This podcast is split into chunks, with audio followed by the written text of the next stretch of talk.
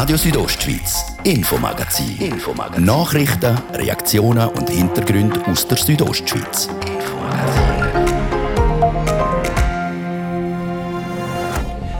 Es ist eine Erfolgsgeschichte, die das Unternehmen Hamilton am Standort in Domadems schreibt. Nur drei Jahre nach der Eröffnung vom ersten Neubau in Ems sind die Backer heute schon wieder aufgefahren zum Backerstich für den zweiten Hamilton-Neubau in Ems. Das Unternehmen platze aus allen nicht, sagt der Hamilton-Chef Andreas Wieland im Interview. Beim Backerstich in Ems dabei war auch der Bündner Regierungspräsident Mario Cavicelli. Er lobt das Engagement von Hamilton mit seinen Produkten, die auf der ganzen Welt der Gesundheit der Menschen dienen. Vom Medizinaltechnikunternehmen zu der Banken. Seit 2015 verlangt die Schweizerische Nationalbank Negativzinsen für Spargelder bei der Graubündner Kantonalbank. Sind aktuell 0,1 Prozent von allen Kunden von diesen Negativzinsen betroffen. Denn im zweiten Teil sind wir olympisch unterwegs. Der Kur-Leichtathlet William Reis wird an den Olympischen Spielen in Tokio in seiner Paradedisziplin über 200 Meter antreten. Mit dabei in Tokio auch der Nino Schurter. Für ihn sind schon die vierten Spiele. Und in der Wochenserie 50 Jahre S-Bahn Graubünden, heute der Teil 4. In dem geht es auch um Lokomotivführer, die nebst dem Job als Lokführer auch noch hätten sollen Billett kontrollieren. Das ist das Infomagazin bei Radio Südostschweiz vom Donnerstag am 22. Juli. Im Studio ist der Martin De Plazes. Guten Abend.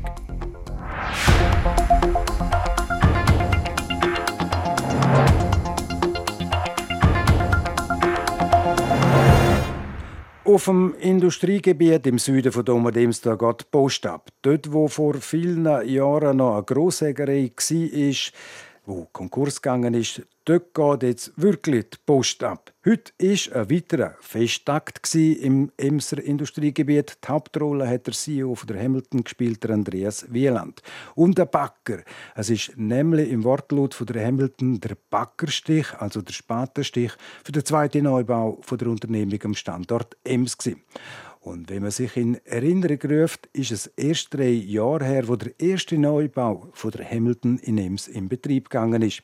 Ich bin bei dem Backerstich im Industriegebiet in Ems auch dabei und habe den der CEO Andreas Wieland im Interview auf einen Satz von seiner Rede angesprochen, nämlich, dass das Unternehmen aus allen nicht platzen deckt. Wir haben einen riesen Erfolg in den letzten zwei, drei Jahren gehabt. Wir haben den Umsatz und die Mitarbeiterzahlen verdoppelt und das hat uns natürlich in Platzschwierigkeiten gebracht. Was bauen ihr jetzt da konkret für ein Gebäude? Was kommt da noch rein? Also wir bauen äh, Produktionsflächen plus äh, Büroarbeitsplätze, etwa 20.000 Quadratmeter. Zudem bauen wir auch noch ein grosses Zentrallager, das unsere Logistik sicherstellt. Wir wollen in Zukunft mehr da in Ems produzieren und weniger einkaufen in, in Asien oder in den Fernmärkten, weil wir gesehen haben durch die Pandemie, dass die Lieferketten oft nicht mehr funktionieren. Unabhängiger können sie? Genau, unabhängiger können sie. Auch wichtig, dass man die Verbrauchsmaterialien, die unsere Geräte zum Teil brauchen, dass man die immer liefern kann unseren Kunden, weil ohne die Verbrauchsmaterialien können sie nicht arbeiten. Hamilton beschäftigt an der Standort Ems und Bonaduz 1740 Leute. Wie viele Leute stellen jetzt ein, die dann künftig in dem Neubau arbeiten? Das wären 200 bis 300 zusätzliche Arbeitsplätze wird das geben. Und wir haben natürlich, wir wollen dann weiter wachsen, aber das wird jetzt so für die nächsten drei, vier Jahre wird das anheben. Und dann werden wir dann das Nummer 3 da vorne auf dem Parkplatz machen. Sie haben im September 2016 gesagt, ohne Leute geht nichts. Es wird immer wieder geredet vom sogenannten Fachkräftemangel. Sind Sie zuversichtlich, dass Sie die Leute, gut ausgebildete Leute, können rekrutieren Wir hatten das letzte Jahr rund 7000 Bewerber hier in Bonaduz und, und Ems. Und wir haben ja nicht sehr viel äh, Inserat geschaltet. Also die Leute kennen uns. Und äh, ich finde auch, wir haben ein sehr gutes Arbeitsklima, wir haben einen guten Umgang miteinander und das tut auch ausstrahlen und die Leute kommen eigentlich gerne zu uns arbeiten. 7000 Bewerbungen, das heißt, es ist eine enorme Mund-zu-Mund-Propaganda unter den Arbeitnehmenden, die eben gerne eigentlich zu der Hamilton arbeiten. Es ist eine grosse Mund-zu-Mund-Propaganda und wir, sind, wir sagen natürlich auch, wir Führungskräfte, man muss die Leute gerne haben wenn man Leute führen tut und Leute anstellen will. Das Wort zur Nachhaltigkeit sind Sie angesprochen. Nachhaltigkeit in Sachen Arbeitsplätze, aber auch was die Ökologie anbelangt, soll vor dem Neubau stehen? Ja, wir definieren nachhaltig als drei Sachen definieren. Erstens gesellschaftlich, eben Arbeitsplätze, wichtige Arbeitsplätze schaffen. Zweitens ist die Ökologie. Wir brauchen weniger Transportwege in der Schweiz, äh, Material umfugen, wenn wir das da vor Ort haben.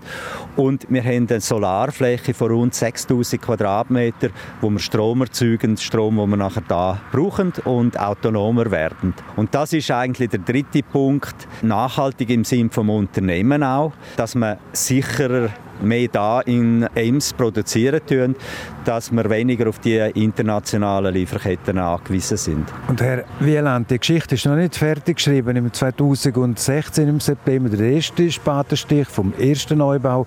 Heute am 22. Juli 2021 der Backerstich für den zweiten Neubau. Und Sie haben schon angekündigt, in Bälde gibt es einen dritten Neubau. Ja, ich denke, im 24 werden wir nicht den Backerstich und nicht den Spatenstich machen machen, sondern eine grosse Sprengung da vorne, wo wir dann äh, zu Nummer 3 anfangen tun so der Hamilton-Chef Andreas Wieland. Bei dem Backerstich für den zweiten Hamilton-Neubau in Domadems ist auch der Bündner Regierungspräsident Mario Cavicelli dabei. Die Bündner Regierung sei stolz können miterleben, was für einen wichtigen gesellschaftlichen Beitrag Hamilton mit ihren Produkten, die der Gesundheit der Menschen weltweit dienen, leistet.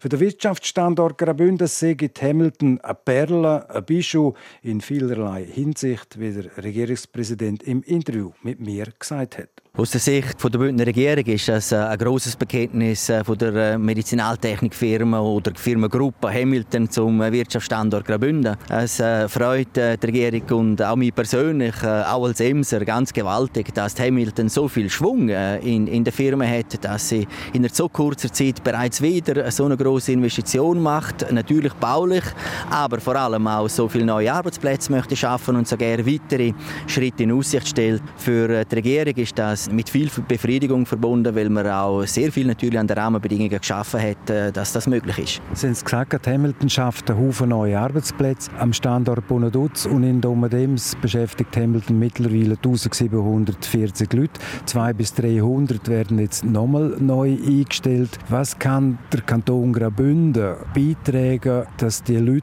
hierher finden und nachher auch hier bleiben? Für die Bündner Regierung ist es immer wichtig, vor dem Hintergrund der Wirtschaftsentwicklung, dass dass man nicht nur von, von Steuerfuß redet, nicht nur von Land redet, wo man zur Verfügung stellt, vielleicht auch mit den Reserveflächen, sondern dass man auch an die Leute denkt, die dann schlussendlich sollten können angestellt werden von diesen Firmen. Sie müssen äh, in gewisser Zahl vorhanden sein, sie müssen eine gute Ausbildung haben, sie müssen die Möglichkeit haben, einen attraktiven Ort, Ort können wohnen, wo man vielleicht ein bisschen Freizeitgestaltung auch im Visier hat, was bei uns natürlich sehr günstig möglich ist, im Sommer wie im Winter, aber natürlich auch mit Blick auf zum Beispiel eine Familiengründung, dass dass man weiß, wenn man als äh, junge Ingenieurin, junge Ingenieur hierher kommt arbeiten, dass man auch hier kann bleiben kann. Kinder die Möglichkeit haben, um in eine Schule zu gehen, um eine Ausbildung zu machen. Das bedeutet für uns Investitionen auch in die Fachhochschule Graubünden, bedeutet für uns auch Investitionen in Digitalisierung. Das sind alles so Nebenthemen, die die Attraktivität schlussendlich äh, auch ausmachen für eine Unternehmung sogar. Betreibt der Kanton Graubünden ein sogenanntes Standortmarketing eben für Graubünden im Unterland? Wir haben sogar eine Stabstelle, respektive Dienststelle eingestellt, das Amt für Wirtschaft und Tourismus, das sich genau deren Aufgabe annimmt. Das ist natürlich eine sehr anspruchsvolle Aufgabe. Das ist eine Aufgabe, wo man sehr stark in Konkurrenz ist mit anderen Kantonen, mit anderen Regionen, aber natürlich auch international. Das zeigt jetzt sogar auch Hamilton, wo Medizinaltechnikfirmen ist mit amerikanischem Aktionariat, mit Produktionsstätten auch noch in anderen Ländern, mit Abnahmemärkten in der ganzen Welt. Und somit ist auch klar, dass da der Wettbewerb ein internationaler ist und dass man sich da muss warm anlegen, wenn man will Erfolg haben, das versteht sich von selber. Sie wohnen in Domadem schon seit vielen, vielen Jahren. Was geht dem Bürger Mario Cavicelli da durch das Herz vis-à-vis die Ems-Chemie, da die Hamilton, wo immer größer wird, Ems mutiert zu einem Megawirtschaftsstandort im Bündner Rheintal? Ems mutiert ganz sicher zu einem grossen Hub, einem bedeutenden Hub als Wirtschaftsstandort für den Kanton Graubünden, aber sogar auch für die Ostschweiz. Das darf man doch mit einer gewissen Interesse genug da. Ich feststellen, äh, mit der Ems Chemie, mit der Hamilton, mit anderen Firmen, Ingenieurunternehmungen, die sich da niederlassen haben und wahrscheinlich dann auch noch werden, wird der Kanton Graubünden viel Aufmerksamkeit kriegen. Als ähm, äh, Emser verfolge ich das natürlich mit großem Interesse. Ich habe äh, gesehen, wie der Standort damals freigegeben worden ist für Gross AG. Ich habe natürlich auch noch im Hinterkopf, äh, dass es da früher eine Führerweltliche hat, der Tuleu, wie wir gesagt haben. Ich kann mich natürlich auch bestens daran erinnern, dass man da auch Fester hatte, dass man da auch Würst grilliert hat, dass es da auch vom Corviril de Dommet den äh, Herbstfester gegeben hat, wo wir im Service waren oder als Gofen eine Bühne mit aufgebaut haben. Wenn man die Erinnerung vor Augen hat und jetzt Hamilton sieht, dann sind das natürlich ganz andere Dimensionen. Der Regierungspräsident Mario Cavicelli, der da am Schluss auch noch ein bisschen zu seiner Jugendzeit erzählt hat. Und wer weiß, vielleicht ist der Mario Cavicelli in drei Jahren wieder auf dem Platz, denn wenn Hamilton der Spatenstich für den dritten Neubau machen will, dann wäre der Mario Cavicelli aber nicht mehr als Regierungsrat dort, sondern als Privatperson. Wegen der Amtszeitbeschränkung endet seine Zeit in der Bündner Regierung Ende 2022.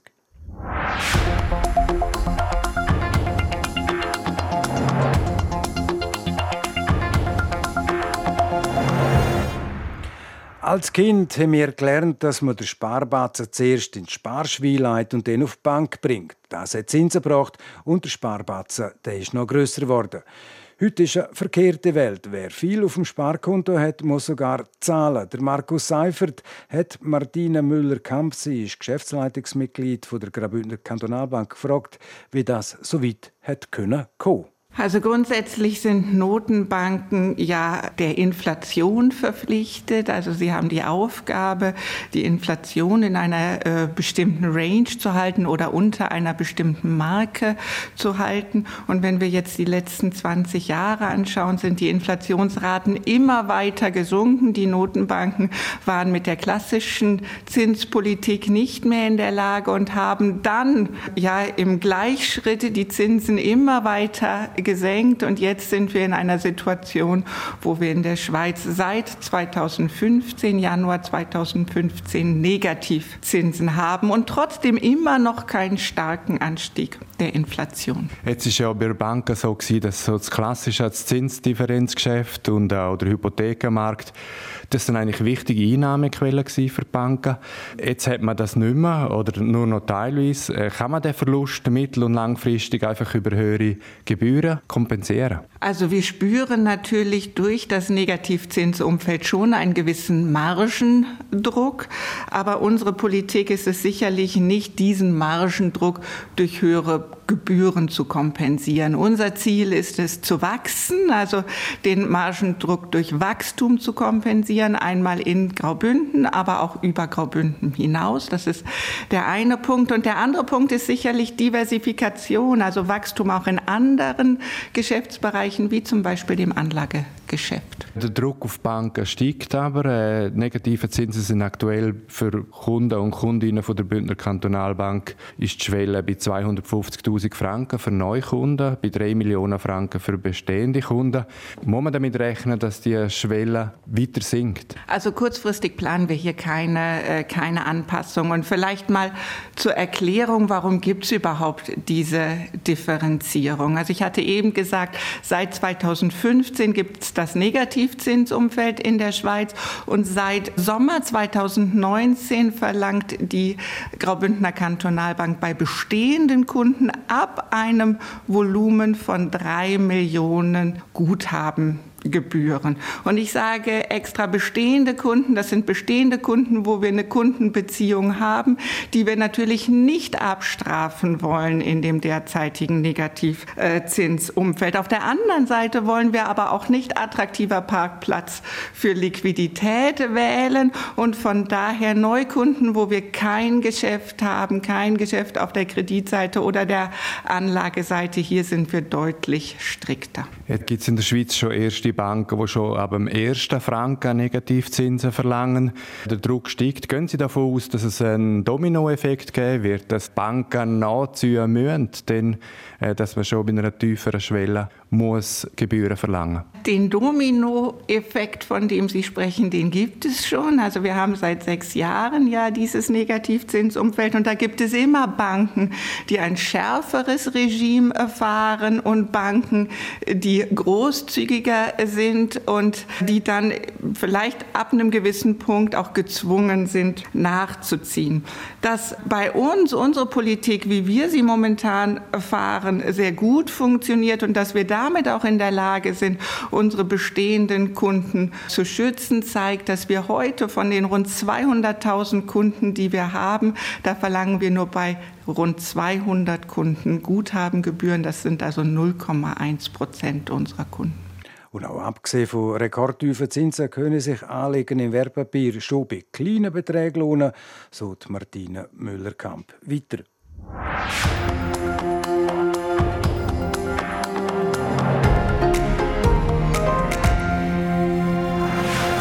Das ist das Infomagazin auf RSO. Im zweiten Teil wird es dann olympisch und zwar auf Bündnerisch in der Hauptrolle der Mountainbiker Nino Schurter und der Leichtathlet William Reis.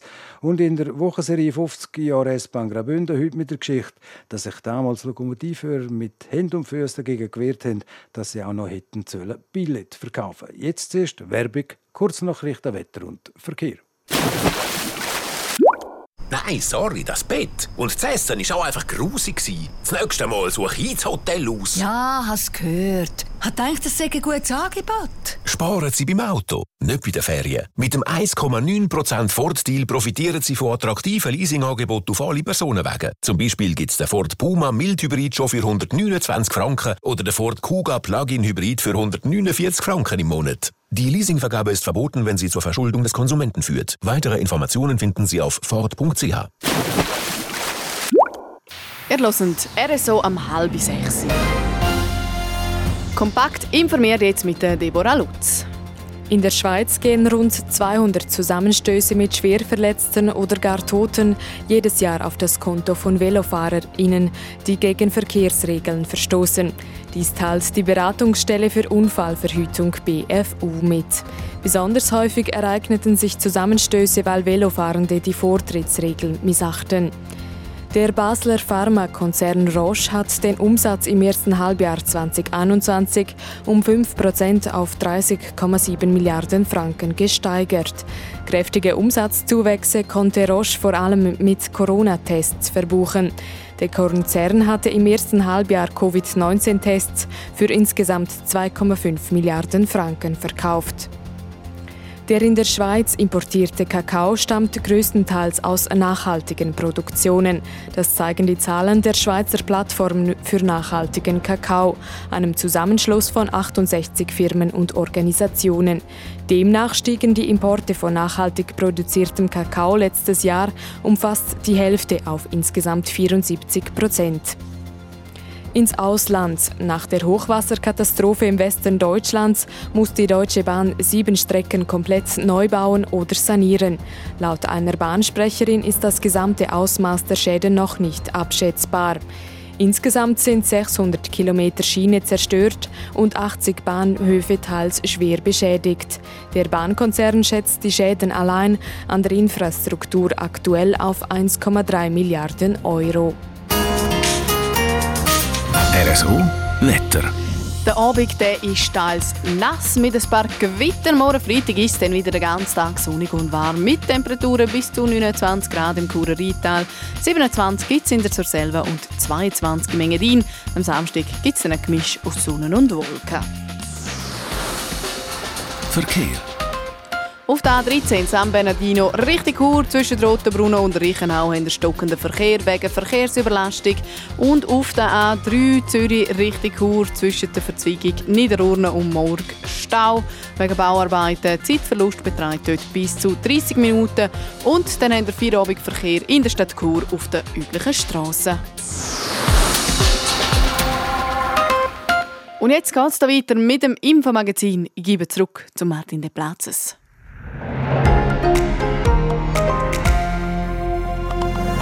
Radio Südostschweiz, Infomagazin. Infomagazin. Nachrichten, Reaktionen und Hintergründe aus der Südostschweiz.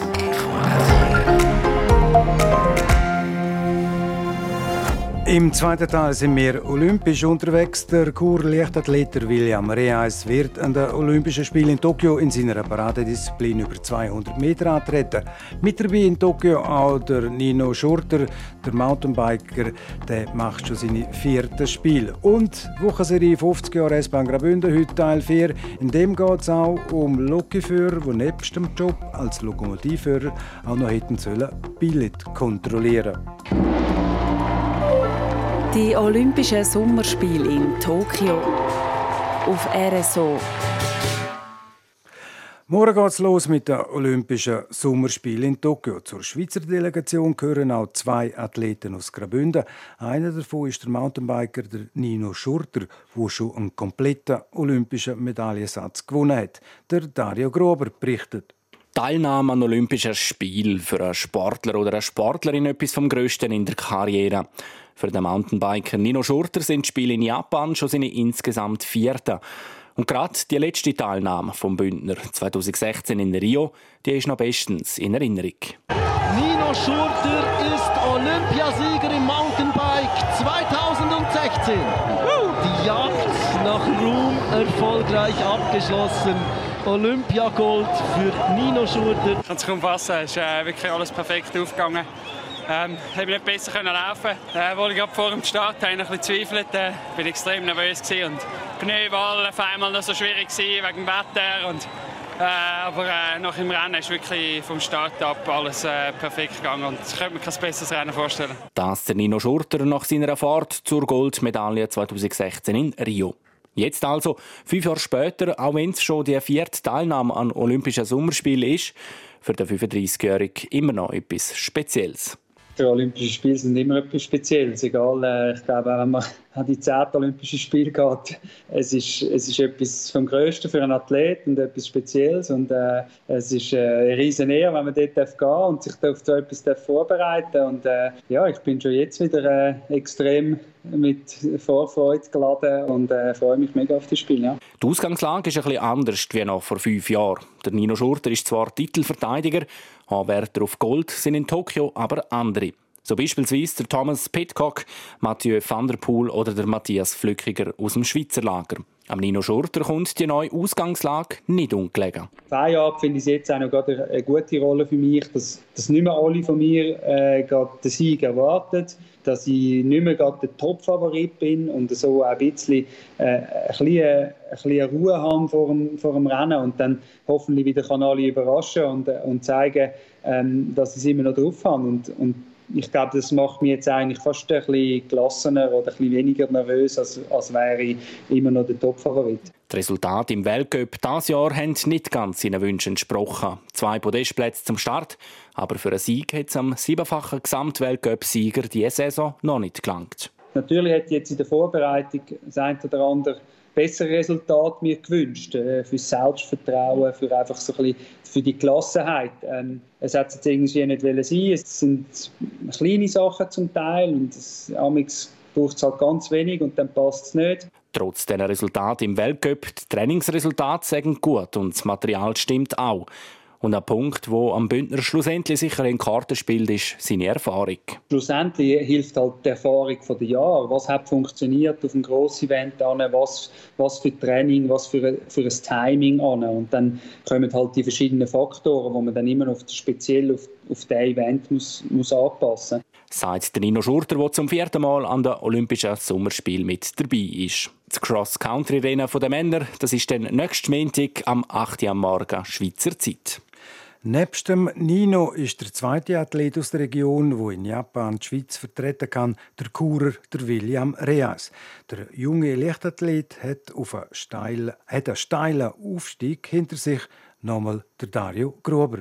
Im letzten Jahr ist der Stern vom Bündner Leichtathlet so richtig aufgegangen. Der William Reis hat in Basel über 200 Meter eine europäische Jahresbestleistung aufgestellt und den Schweizer Meistertitel geholt. Dann ein neuer Schweizer Rekord in der Halle und zuletzt an der U23 EM in Estland die Goldmedaille. Und das in 20,47 Sekunden.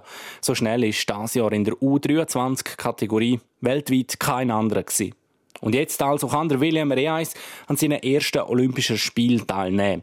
Was seine persönlichen Ziele anbelangt, da macht sich der 22-Jährige keinen Druck. Ich setze mir keine Grenze. Also, ich gehe einfach mal dorthin und mein Ziel ist, um im Vorlauf eine äh, persönliche Bestleistung zu laufen und dann mal schauen, für was es langt. Sagt der Bündner mit portugiesischen Wurzeln. Eindrücklich ist vor allem der Weg von William Reis zur Leichtathletik. Vor sechs Jahren hat er nämlich noch beim FC Chur 97 geshootet. Erst mit 16 der Schritt zur Leichtathletik. Im Sportunterricht, also in der Primar, hat der Primarlehrer immer schon gemeint, ja, ich soll unbedingt mal in die Leichtathletik gehen. Das habe ich einfach weggelassen und wieder Fußball gespielt. Und dann in der Oberstufe hat eine Kollegin, die Leichtathletik gemacht hat, hat mal unbedingt wollen, dass ich ins Probetraining gehe. Jetzt bin ich auch gegangen und ja, jetzt bin ich da. Das der William Riais letzte Woche im SRF Sportpanorama.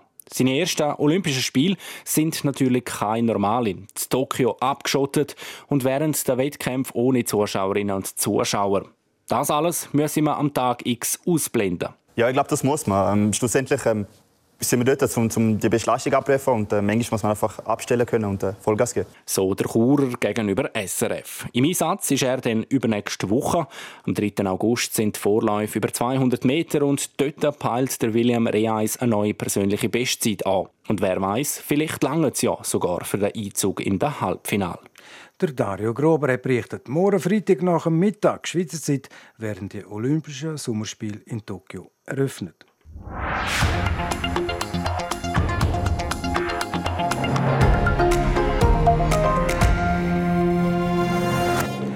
50 Jahre ist es her, wo bei der RHB die allererste S-Bahn gefahren ist. Man kann es kaum glauben, aber fast hätte die RHB in den 60er Jahren den Vorortsverkehr rund um Chur aufgegeben, weil er nicht rentiert hat. Der heute 94-jährige Franz Gfor, damals Ingenieur bei der RHB, hat aber schon immer an den Vorortsverkehr geglaubt. Darum hat er topmoderne Züge bestellt und den Betrieb rationalisiert. Aber dann haben sich ausgerechnet Lokführer quergestellt. Warum? Ihr erfahren Sie im Beitrag von Christoph Benz. Die Rätische Bahn begrüßt Sie in der S2 nach Chur und wünscht eine angenehme Reise. 50 Jahre S-Bahn Graubünden. Ich werde im ganzen Leben nie ein Billett in die Finger nehmen, das kann ich Ihnen schwören. Sparen war angesagt bei der Rätischen Bahn in den 60er Jahren. Darum war eine der Sparideen, dass in den neuen Vorortszügen nicht mehr die Kondukteure, sondern die Lokführer die Billetkontrolle machen. Als ich dann das hier vorgebracht habe, sind die Lokführer auf das kommt nie vor. Ich weiss noch, der Lokführer Steinmann der hat gesagt, ich werde im ganzen Leben nie ein Billett in die Finger nehmen, das kann ich Ihnen verschwören. Gerade die Älteren haben richtig Terror gemacht gegen die Idee.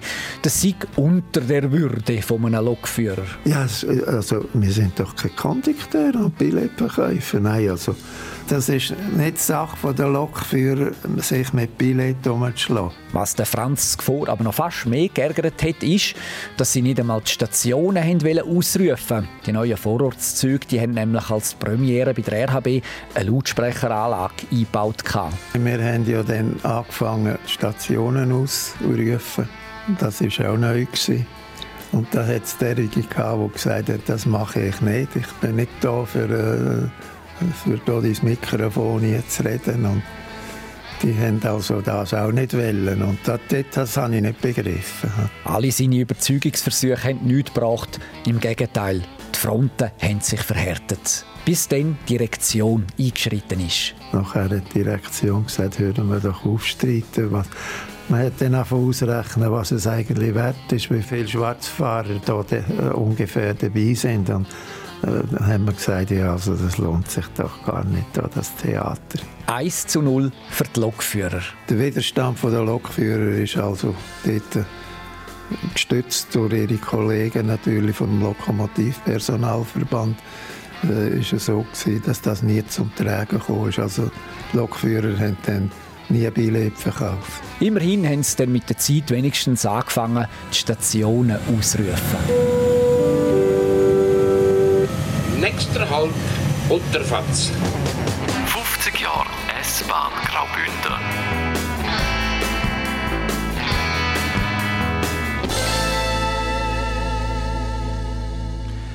Der Franz Gfore hat also alles andere als einfach sein Herzensprojekt realisieren und zu allem Übel hat er den grössten Brocken noch vor sich gehabt. Warum die Einführung der S-Bahn vor 50 Jahren zu einer Zitterpartie geworden ist, das hören wir den morgen im fünften und letzten Teil von unserer Wochenserie über die Geschichte der Bündner S-Bahn.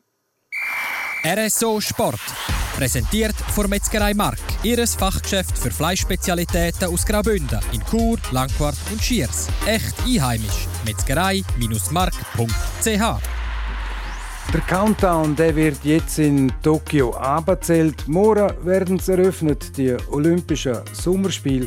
Deborah Lutz. Die eigene Nation bei der Eröffnungsfeier der Olympischen Spiele zu vertreten, ist eine grosse Ehre. Und diese Aufgabe dürfen das Jahr zum ersten Mal in der Geschichte aus jeder Nation eine Frau und ein Mann übernehmen. Damit will das Internationale Olympische Komitee ein Zeichen für mehr Gleichberechtigung setzen. Swiss Olympic hat heute bekannt gegeben, dass die Sprinterin Mushinga Kambunchi und der Fechter Max Heinzer beim Einlaufen ins Stadion die grosse rote Fahne mit dem weißen Kreuz schwingen dürfen. Die Eröffnungszeremonie fängt morgen Nachmittag am 1 in Schweizer Zeit an. Wir bleiben bei Olympia. Bei den Schweizer Beachvolleyball-Gegnerinnen ist es gerade zu zwei positiven Coronavirus-Fällen gekommen. Aus dem tschechischen Team ist Marketa Slukova betroffen. Sie hätte mit ihrer Partnerin eigentlich am Montag gegen die beiden Schweizerinnen Nina Betschert und Tanja Hüberli sollen spielen. Und bei den Männern ist das Virus beim amerikanischen Beacher Taylor Crabb nachgewiesen worden, wo ihre Gruppe in der gleichen Gruppe wie das Schweizer Männerduo eingeteilt ist. Wie sich die beiden Fälle aufs Programm auswirkt, ist bis jetzt aber noch unklar. Und die Schweizer De Delegation in Tokio hat Zuwachs gekriegt. Die Golferin Kim Metro ist nämlich als 117. Athletin zum Swiss Olympic Team dazugestoßen. RSO Sport. Präsentiert von Metzgerei Mark. Ihres Fachgeschäft für Fleischspezialitäten aus Graubünden in Chur, Langquart und Schiers. Echt einheimisch. Metzgerei-mark.ch das ist es das Infomagazin auf RSO vom Donnerstag, 22. Juli. Das Infomagazin gibt es von Montag bis Freitag jeden Abend ab dem Viertel ab 5 Uhr hier bei Radio Südostschweiz. Jederzeit im Internet unter rso.ch zum Nachlesen und natürlich auch als Podcast zum Abonnieren. Am Mikrofon sagt auf Wiederhören der Martin De Plazes. Einen guten Abend, Docken.